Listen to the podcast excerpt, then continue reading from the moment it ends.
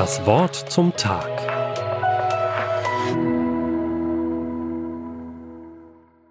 Die wollen sich nicht mit mir vertragen.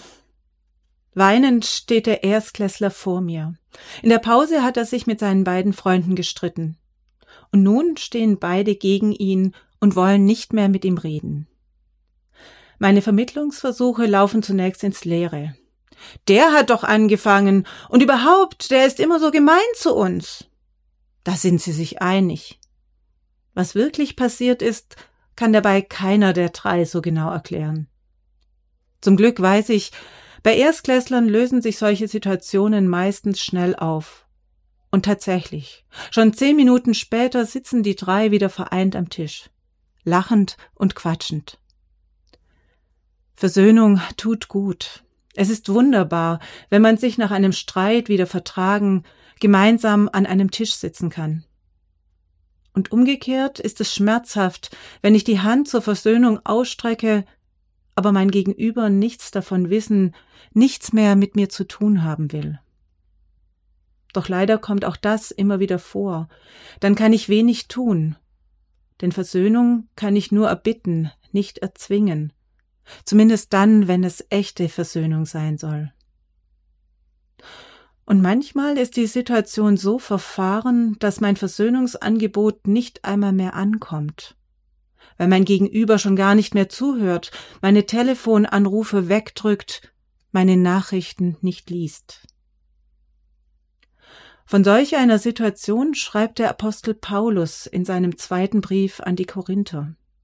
Dabei geht es ihm allerdings nicht um die Beziehung zwischen zwei Menschen, sondern um die Beziehung zwischen Mensch und Gott. Paulus schreibt von Gottes Versöhnungsangebot an die Menschen und davon, was Gott sich dieses Versöhnungsangebot hat kosten lassen. Am Kreuz hat Jesus alle menschliche Schuld getragen. Nun gibt es nichts mehr, was der Gemeinschaft zwischen Mensch und Gott im Wege stehen müsste. Doch jetzt geht es darum, ob dieses Versöhnungsangebot Gottes ankommt bei den Menschen. Paulus schreibt im zweiten Korintherbrief, Kapitel 5, Vers 20, So bitten wir nun an Christi Stadt, lasst euch versöhnen mit Gott. Ist das nicht merkwürdig? Der allmächtige Gott, der Schöpfer von Himmel und Erde, bittet uns Menschen um Versöhnung. Und das, obwohl ja nicht einmal er es war, der die Beziehung zerbrochen hat. Wir sind es, die immer wieder schuldig werden, die nicht bereit sind, auf ihn zu hören und seinen Willen zu beachten. Eigentlich müssten wir ihn um Vergebung und Versöhnung bitten. Aber das ist im Grunde ja noch viel merkwürdiger. Oft reagieren wir Menschen nicht einmal auf dieses Versöhnungsangebot Gottes. Auch in der Beziehung zu Gott gibt es das, dass Menschen das einfach nicht hören wollen, wie sehr sie geliebt sind von Gott, dass sie ihr Herz dicht machen, dass die Botschaft von der Versöhnung einfach nicht ankommt. Gott aber zwingt uns nicht. Er sehnt sich danach, dass wir ihm freiwillig Antwort geben. Und da geht es nicht nur um Menschen, die gar nicht an Gott glauben.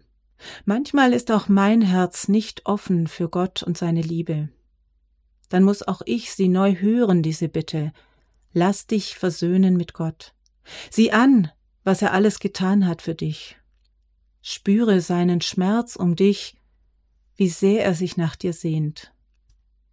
Und mach neu die Erfahrung, wie gut es tut, ihm zu antworten und versöhnt mit Gott zu leben. Das Wort zum Tag auch als Podcast auf erfplus.de. ERF Plus. Tut einfach gut.